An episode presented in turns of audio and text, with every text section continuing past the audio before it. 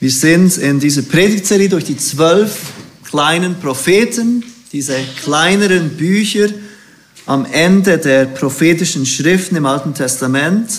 Und wir kommen heute zu diesem Buch Habakkuk. Und ich habe gesagt am Anfang der Predigtserie, dass ich vorhabe, ein Buch pro Sonntag zu machen.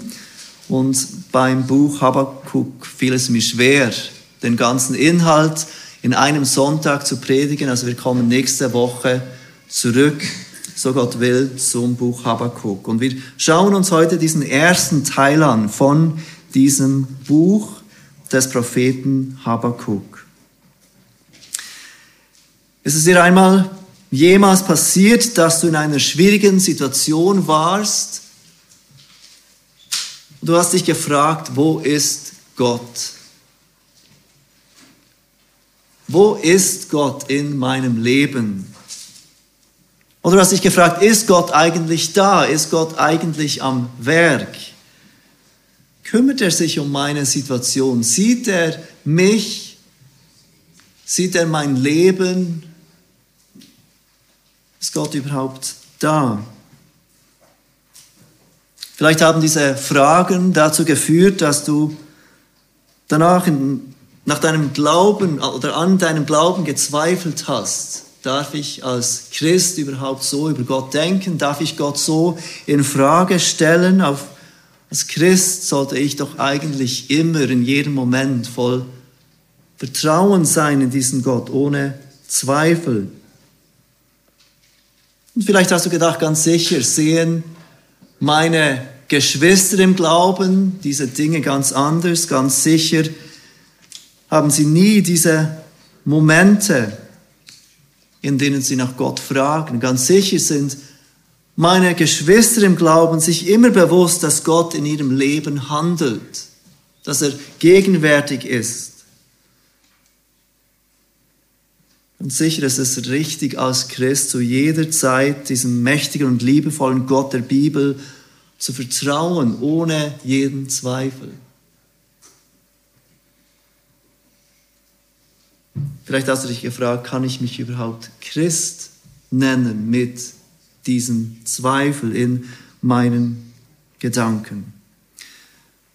Möglicherweise hast du dich auch schon einmal dafür interessiert, wie die gottesfürchtigen Männer und Frauen des Alten Testamentes über Gott dachten welche Unterhaltung fand in ihrem Innern statt. Wir sehen ja, dass sie oft keine einfachen Aufgaben hatten, sie hatten keine einfachen Leben, aber oft wirken sie sehr vertrauensvoll, sehr mutig in dem, was sie tun. Aber was ging in ihrem Innern ab, wenn Gott Opfer von ihnen verlangten? Welche Gedanken und Fragen über Gott hatten die Propheten zum Beispiel, die von Gott vor Könige und Fürsten gesandt wurden, um eine Botschaft zu verkünden, die normalerweise nicht sehr gern gehört wurden. War da nur Glauben in ihrem Herzen oder war da vielleicht auch Unsicherheit, war da vielleicht auch Zweifel? Wir haben heute Morgen die Gelegenheit, so einer Unterhaltung eines Propheten Gottes zuzuhören, zu sehen, wie er mit Gott rang. Wie die meisten anderen kleinen Propheten sagt auch Habakkuk nicht viel über sich selbst. Wir wissen eigentlich nichts über ihn. Wir wissen nur das, was er in seinem Buch über sich offenbart. das ist eigentlich überhaupt nicht viel. Nirgendwo sonst in der Bibel lesen wir von ihm, obwohl sein Vers dreimal oder eines seiner Versen dreimal zitiert wird im Neuen Testament. Es ist nicht klar, was sein Name bedeutet, was der Name Habakkuk bedeutet. Es kann sein, dass es abgeleitet ist vom hebräischen Wort für umarmen. Es ist aber auch möglich, dass der Name auf eine akkadische Pflanze zurückgeht und es wäre ein Hinweis darauf, dass der Einfluss der heidnischen Nationen auf Israel in dieser Zeit besonders groß war, dass sie sogar ihre Kinder nach heidnischen Begriffen ähm, nannten. Interessanterweise gibt es über Habakkuk ganz viele Legenden, wer dieser Prophet war, wie sein Leben aussah. Und eine davon finden wir in einer Schrift mit dem Namen Bell und der Drache. Es hört sich, aus, hört sich an wie eine Fantasy-Geschichte aus unserer Zeit. Bell und der Drache, es könnte irgend so ein Pixar- oder Disney-Film sein oder irgendein Roman von J.K. Rowling. Es ist tatsächlich eine Schrift, die ähm, 100 aus dem ersten Jahrhundert vor Christus stammt. Bell und der Drache. es ist eine Schrift, die man für lange Zeit fand in der griechischen Übersetzung des Neuen, äh, des Alten Testamentes, der Septuaginta. Es war dort Daniel Kapitel 14. Daniel hat in unserer Bibel zwölf Kapitel. In der griechischen Übersetzung des äh, Alten Testamentes im ersten Jahrhundert hat es noch ein paar Kapitel mehr. Und Daniel Kapitel 14 war diese Geschichte von Bel und der Drache. Habakkuk ist in dieser Geschichte auf dem Weg ähm, zu ein paar Arbeiten auf dem Feld. Er will ihnen ein Linsengericht bringen. Und plötzlich erscheint ihm ein Engel aus dem Nichts. Und dieser Engel befiehlt Habakkuk, das Linsengericht nicht diesen Arbeitern auf den Feldern zu bringen, sondern Daniel, der in dieser Löwengrube ist. Habakkuk sagt dem Engel, dass er noch nie in Babylon war und er weiß nicht, wie er nach Babylon kommt. Und da nimmt ihn dieser Engel bei den Haaren und fliegt mit ihm durch die Luft zu dieser Löwengrube, setzt ihn, wirft ihn dort ab in die Löwengrube. Und Daniel isst von diesem Linsengericht und sobald er satt ist, nimmt dieser Engel Habakkuk zurück ähm, dorthin, wo er war. Es ist nicht klar, warum es so viele Legenden gibt über Daniel und weshalb die so populär waren, dass sie sogar in den griechischen Übersetzungen des Alten Testamentes waren. Diese Geschichte von Bell und dem Drachen ist zwar unterhaltsam, aber sie ist nicht wahr. Die Tatsache ist, dass wir nichts wissen über Habakkuk. Wie bei den anderen kleinen Propheten sieht er nicht sich selbst im Zentrum. Es geht ihm nicht darum, sich zu verkündigen, sich irgendwie wichtig zu machen, sich hervorzuheben in seinem Buch. Es geht ihm um seine Botschaft. Wir lesen das, was wir über ihn wissen im Kapitel 1, Vers 1 wo er sein Buch anfängt mit diesen Worten, die Last, den der Prophet Habakkuk geschaut hat. Klar ist, er ist ein Prophet, es ist gut möglich, dass er ein bekannter Prophet war, weil er sich nur Prophet nennt. Und er hat eine Last von Gott bekommen. Er hat eine Botschaft von Gott bekommen, er hat eine Offenbarung von Gott bekommen, die er weiterbringen wird. Interessant ist, wenn wir das Buch lesen, dass sich diese Botschaft von Habakkuk nicht an Israel richtet, auch nicht an heidnische Völker, wie es bei ein paar anderen kleinen Propheten war. Das ganze Buch Habakkuk ist vielmehr eine Unterhaltung von Habakkuk und Gott. Eine Unterhaltung zwischen diesem Prophet Gottes und seinem Gott. Und trotzdem vermittelt Habakkuk eine klare Botschaft, die auch uns heute zum Vertrauen auf Gott auffordert. Ich möchte ganz kurz ähm, euch helfen, dieses Buch zu verstehen, wenn ihr es selber lest, indem ich euch die Struktur erkläre. Ihr seht im Kapitel 1 die Verse 1, oder ab Vers 2 eigentlich bis 4, das, was Habakkuk zu Gott sagt. Wir werden das gleich anschauen und lesen. Und dann ab Vers 5 bis Vers 11 die Antwort von Gott. Die Antwort, die Gott gibt.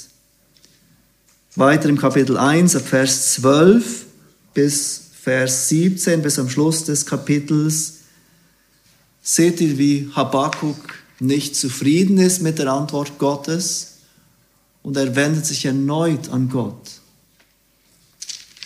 Gott gibt dann erneut eine Antwort im Kapitel 2 und Kapitel 3 dann ist ein Psalm, in dem sich Gott, äh, in dem sich Habakkuk in diesem Psalm des Lobes an Gott wendet und so endet dann das Buch mit diesen drei Kapiteln. In diesem ganzen Buch und dieser ganzen Unterhaltung ruft Habakkuk uns indirekt auf Gott zu vertrauen. Und das ist der erste Punkt von heute Morgen der Predigt. Vertraue auf Gott, denn er hört.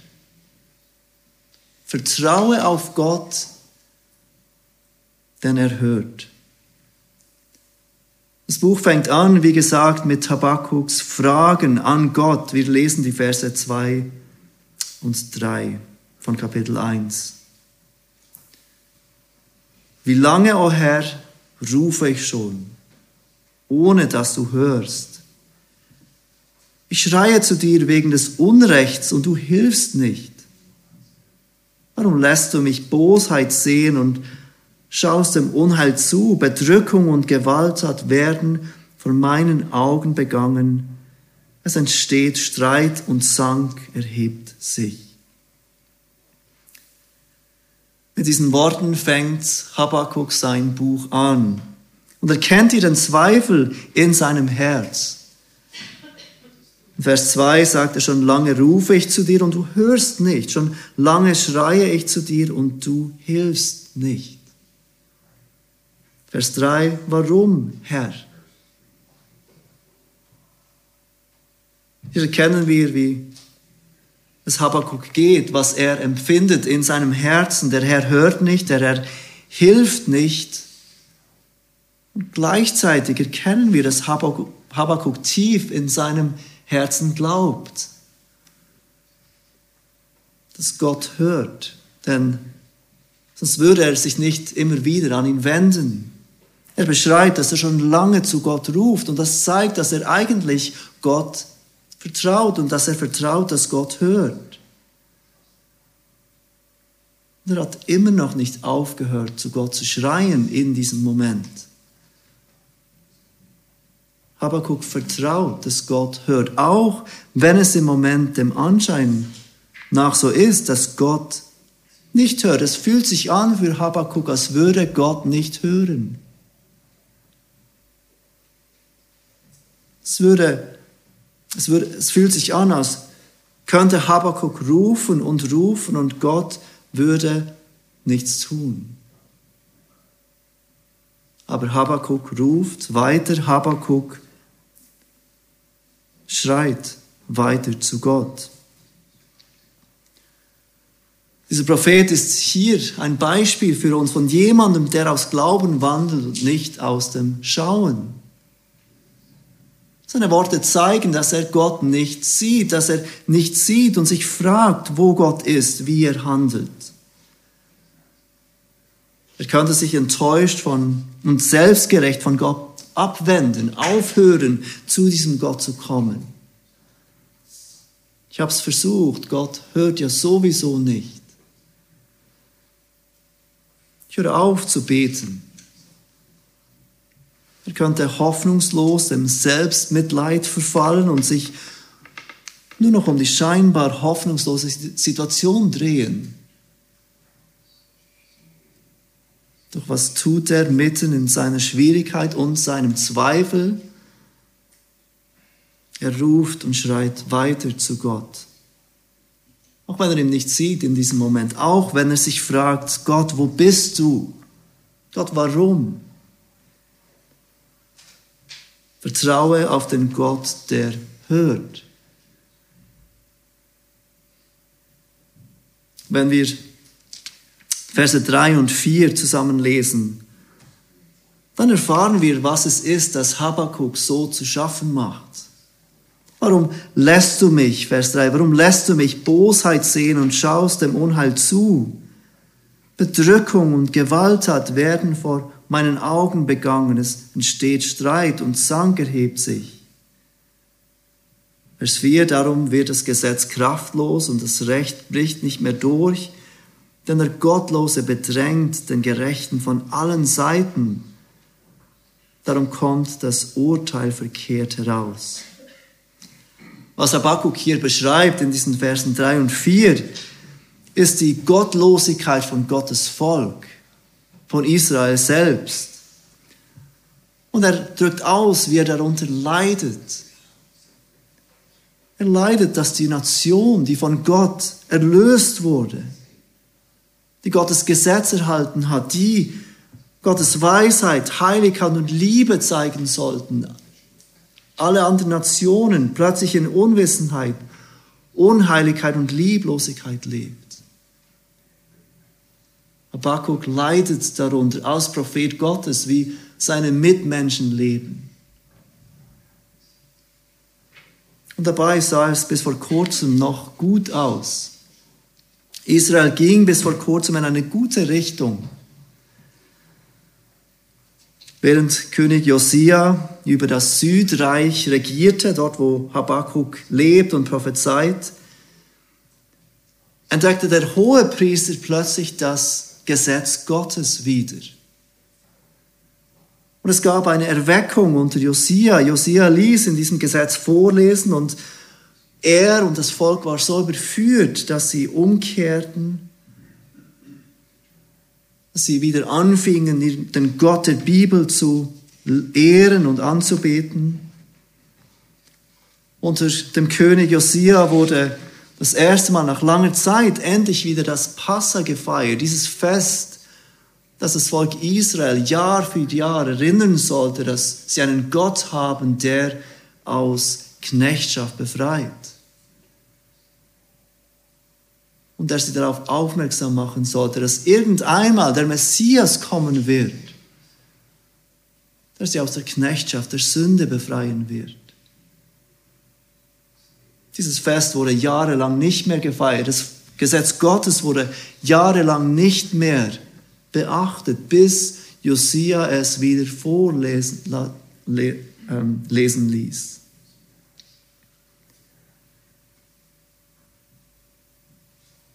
Doch in der Zwischenzeit wurde dieser treue und gottesfürchtige König Josia ermordet durch den Pharao. Wir lesen solche Dinge übrigens in den Geschichtsbüchern der Bibel, diese Dinge im zweiten Könige.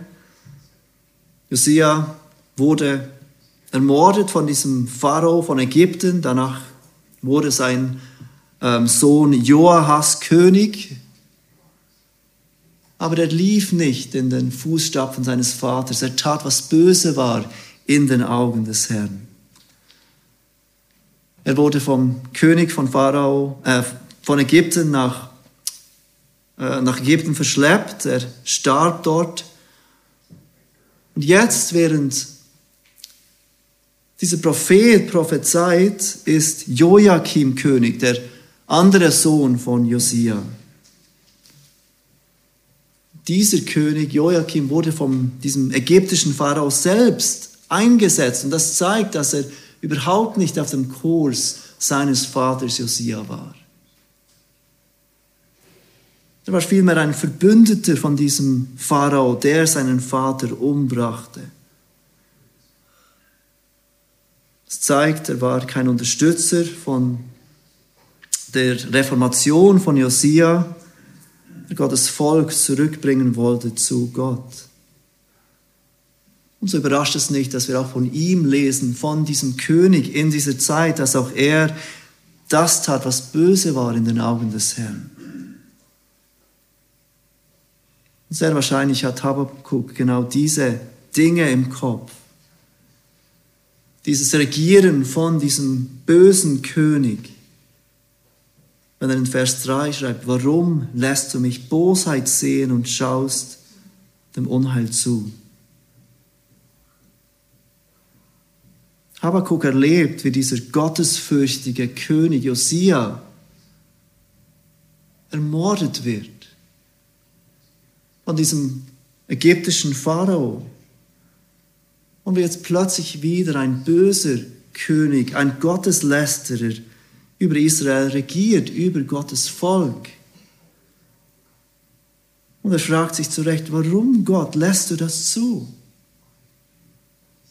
Josia hätte uns doch zurück zu dir gebracht. Ich möchte euch bitten, kurz zu Jeremia zu gehen, Kapitel 22. Jeremia schreibt in der gleichen Zeit wie Habakkuk. Auch er erlebt diese Dinge, die Habakkuk erlebte.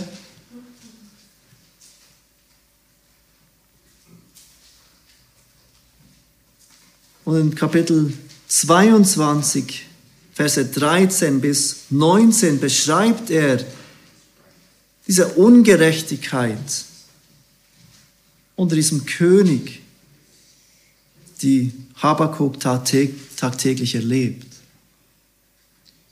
Und ich glaube, es hilft uns, etwas mehr zu verstehen, von was Habakkuk spricht, wenn er von dieser Bosheit spricht, die er sieht. Jeremia 22 Vers 13.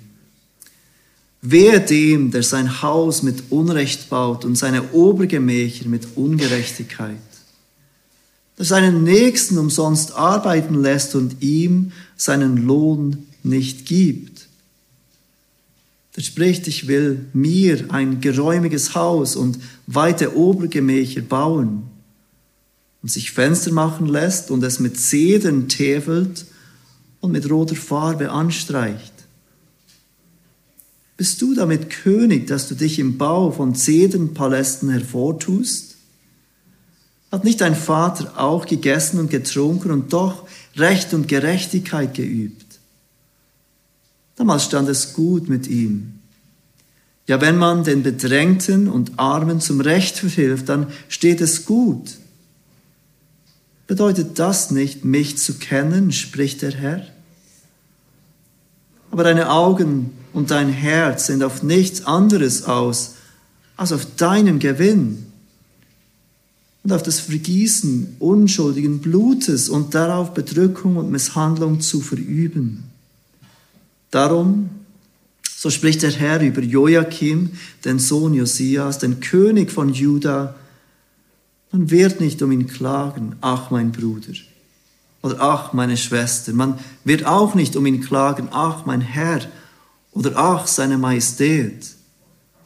Sondern er soll wie ein Esel begraben werden, indem man ihn fortschleift und hinwirft fern von den Toren Jerusalems.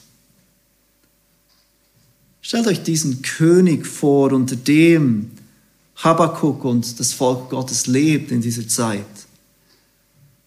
Dieser reiche König lässt sich prunkvolle Paläste erbauen und die Arbeiter, die diese Dinge bauen für ihn, gehen leer aus. Er bezahlt sie nicht, sie erhalten keinen Lohn, um ihre Familien zu ernähren. Dieser König, der über das Land regiert, interessiert sich nur für sich selbst. Und die Arbeiter und ihre Kinder hungern, während der König in Saus und Braus lebt. Der König machen es auch die anderen, die die können, die die Macht haben, die die Geld haben, bedienen sich den Ärmeren, den Arbeitern. Und wenn jemand von ihnen vor Gericht geht, dann sind es die Reichen, die Recht bekommen.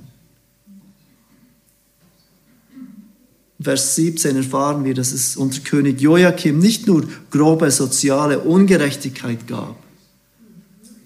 Es war nicht nur ungerecht, unter diesem König zu leben. Er war auf seinen eigenen Gewinn aus, auch wenn dies das Vergießen unschuldigen Blutes beinhaltet. Er war gewalttätig. Er bedrückte andere, er misshandelt andere. Und es ist genau in dieser Situation, in der sich Habakkuk an Gott wendet. Er und das Volk leiden unter diesem König. Und er ruft zu Gott, er schreit zu Gott, er vertraut auf den Gott, er hört, auch wenn er dieses Hören im Moment nicht bemerkt. Ich möchte dich bitten, kurz zum Psalm 86 zu gehen. Psalm 86 ist ein Psalm Davids und wir kennen das Leben von David, auch sein Leben war nicht einfach. Auch er lebte unter viel Bedrängnis, manchmal selbst verschuldet, manchmal nicht. Und auch dieser König ringt mit Gott. Psalm 86, in Vers 1 lesen wir die Worte von David. Neige dein Ohr, o oh Herr, und erhöre mich, denn ich bin elend und arm. Bewahre meine Seele, denn ich bin dir zugetan. Hilf du, mein, mein Gott, deinem Knecht, der sich auf dich verlässt. Sei mir gnädig, o oh Herr, denn zu dir rufe ich alle Zeit. Freue die Seele deines Knechtes, denn zu dir, Herr, erhebe ich meine Seele. Denn du, Herr, bist gut und vergibst gern, und du bist reich an Gnade für alle, die dich anrufen. Vernimm, o oh Herr, mein Gebet und achte auf die Stimme meines Flehens. Am Tag meiner Not rufe ich dich an, denn du erhörst mich. Vertraue auf den Gott, der hört.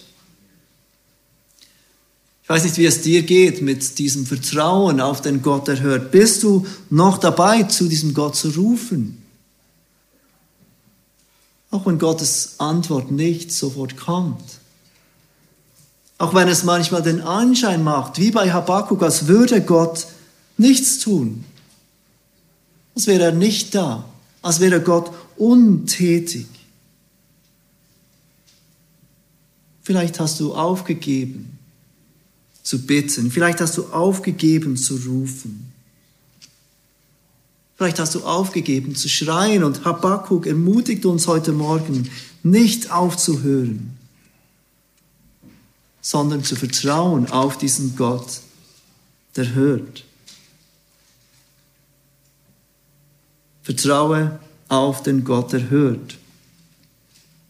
Vielleicht bist du heute hier und du kennst diesen Gott Habakuks nicht persönlich. Du weißt nicht genau, was ich meine, wenn ich sage, vertraue auf Gott.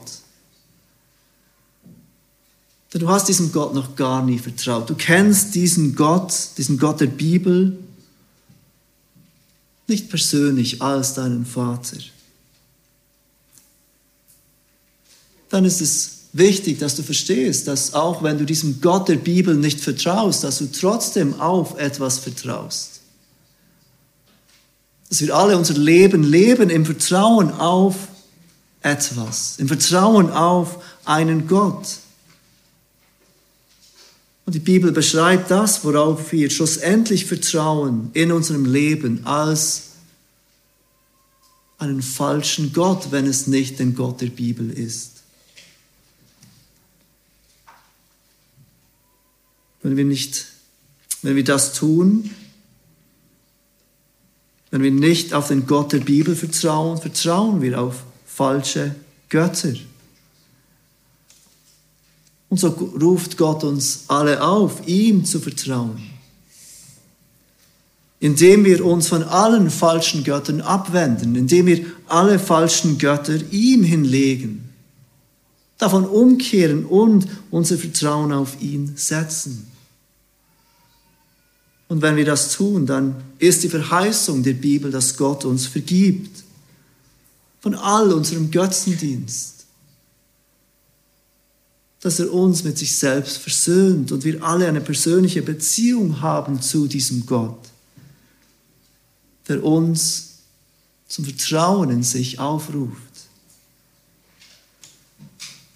Diese Vergebung von diesem Götzendienst ist nicht möglich, weil Gott wegschaut von dieser Ungerechtigkeit gegen ihn, sondern weil Gott seinen eigenen Sohn hingab, der für unsere Schuld geopfert wurde. Vertraue auf den Gott, der hört. Ob es heute das erste Mal ist, durch Vertrauen auf Jesus Christus. Aber ob ich dich neu aufrufe zum Vertrauen in diesen Gott. Vertraue auf den Gott, der hört. Wir gehen zurück zu Habakkuk 1. Und wir schauen uns die Verse 5 bis 11 an. Wir sehen hier, wie Gott antwortet auf dieses Schreien und auf diese Fragen von Habakkuk. Und das bringt uns zum zweiten Punkt. Vertraue auf den Gott, der handelt. Vertraue auf den Gott, der handelt. Habakkuk 1 ab Vers 5. Seht euch um unter den Heidenvölkern und schaut umher. Verwundert und entsetzt euch denn ich tue ein Werk in euren Tagen, ihr würdet es nicht glauben, wenn man es erzählte. Gott antwortet Habakkuk mit diesen Worten auf seine Frage, warum? Schaust du nur zu, Gott? Hörst du mich überhaupt? Bist du überhaupt am Werk? Und Gott zeigt in seiner Antwort, dass er niemals untätig ist, auch wenn es so scheint. Gott ist sehr wohl am Werk in der Zeit von Habakkuk. Und Gott ist sehr wohl am Werk in deinem Leben. John Piper hat einmal gesagt, Gott tut gerade 10.000 Dinge in deinem Leben und du bist dir vielleicht drei davon bewusst. In jedem Augenblick deines Lebens ist Gott am Werk, auch wenn du nur einen Bruchteil davon wahrnimmst. Und was er tut, geschieht immer zu, zur Ehre seines eigenen Namens und zum Guten von all denen, die ihn lieben. Selbst dann, wenn wir es nicht sehen, auch hier sind wir aufgerufen, im Glauben zu leben und nicht im Sehen. In Habakuks Fall offenbart Gott, was er gerade tut, wie er gerade am Werk ist. Aber lasst uns Erinnerung rufen, dass Habakkuk schon lange bittet und schon lange schreit. Er bittet nicht einmal, Herr, zeig mir, was du tust, und Gott antwortet gleich. Aber Gott antwortet jetzt. Und wir sehen, was er tut. Im Vers 6 und 7 wird es beschrieben. Und siehe, ich erwecke die Chaldäer, ein bitterböses und ungestümes Volk, das die Weiten der Erde durchzieht, um Wohnsitze zu erobern, denn die ihm nicht gehören. Es ist schrecklich und furchterregend. Sein Recht und sein Ansehen gehen von ihm aus. Gott offenbart Habakkuk, dass er tatsächlich am Werk ist, auch wenn es den Anschein macht, als würde er dem Übel nur zuschauen, der Ungerechtigkeit, die passiert. Gott ist seit Jahren dabei, diese Chaldäer, die Babylonier, zu erwecken. Das bedeutet, sie heranwachsen zu lassen. Das bedeutet, sie stärker zu, machen als Armee. Auch wenn es den Anschein macht, als würde Gott nichts tun. Vers 8 beschreibt Gott diese schreckliche und furchterregende Armee weiter. Schneller als Leoparden sind seine Rosse und rascher als Wölfe am Abend. Seine Reiter kommen im Galopp daher, von fernher kommen seine Reiter. Sie fliegen daher wie ein Adler, der sich auf den Fraß stürzt Sie gehen alle auf Gewalttaten aus. Ihr, ihre Angesichter streben unaufhaltsam vorwärts. Und sie fegen Gefangene zusammen wie Sand. Er spottet über die Könige und für Fürsten hat es nur Gelächter übrig. Es lacht über alle Festungen, schüttet Erde auf und erobert sie. Dann fährt es daher wie ein Sturmwind, geht weiter und lädt Schuld auf sich, denn diese seine Kraft macht es zu seinem Gott. Wir sollten vorsichtig sein, um was wir Gott bitten.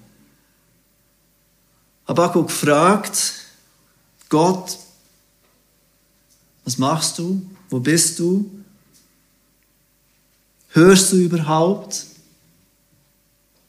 Und Gott antwortet mit diesen Worten. Gott ist nicht tatenlos, er schaut nicht tatenlos zu, er ist tatsächlich am Werk. Und seine Antwort ist, dass Gott Gerechtigkeit schaffen wird, dass er Gericht bringen wird über die Ungerechtigkeit Judas, indem er die Babylonier über sie kommen lässt. Etwas, das Gott seit Jahren vorbereitet. Er schaut nicht tatenlos zu, wie König Joachim Gottes Volk mit Ungerechtigkeit, Selbstsucht und Brutalität regiert und wie das Volk darunter leidet. Nein, Gott ist dabei, etwas zu tun. Er wird Gerechtigkeit schaffen. Gott ist auch nicht dabei, tatenlos zuzusehen, wie du Ungerechtigkeit erleidest. Auch wenn es sich so anfühlen mag, dass Gott in deiner Situation nicht am Werk ist. Auch in unserem Leben tut Gott Dinge, die wir nicht glauben würden, wenn wir davon wüssten.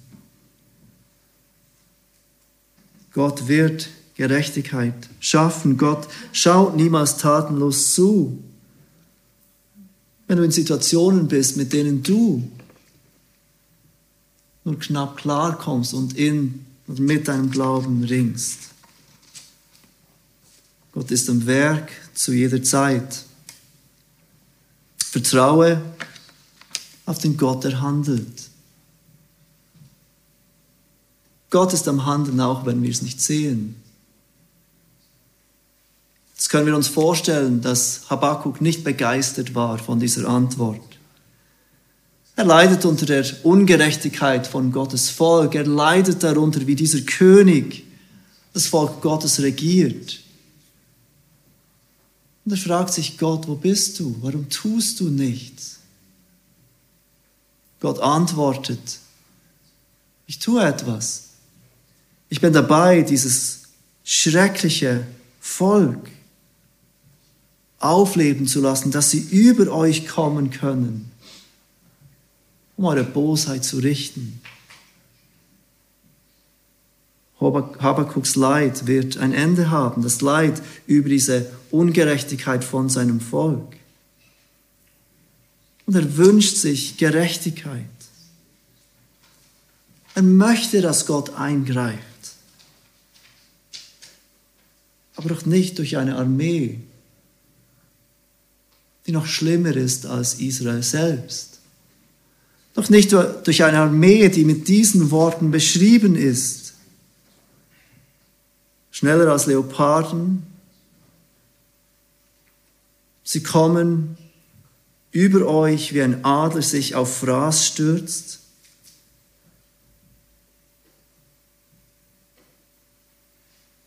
Und Gott, oder Habakkuk besser gesagt, fährt weiter in seiner Unterhaltung mit Gott.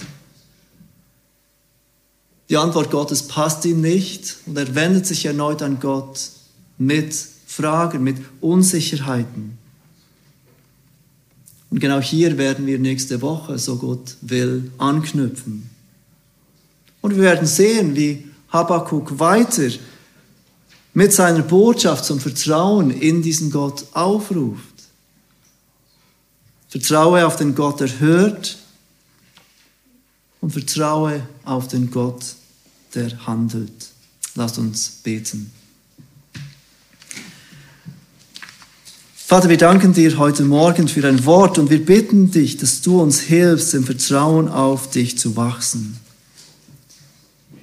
Hilf uns zu vertrauen, dass du ein Gott bist, der hört, auch in Zeiten, wo es für uns nicht klar ersichtlich ist, dass du hörst. Hilf du uns, dir zu vertrauen als ein Gott, der handelt, auch wenn wir dein Handeln nicht sehen oder verstehen. Bitte brauch dein Wort, um unser Vertrauen in dich zu stärken. Amen.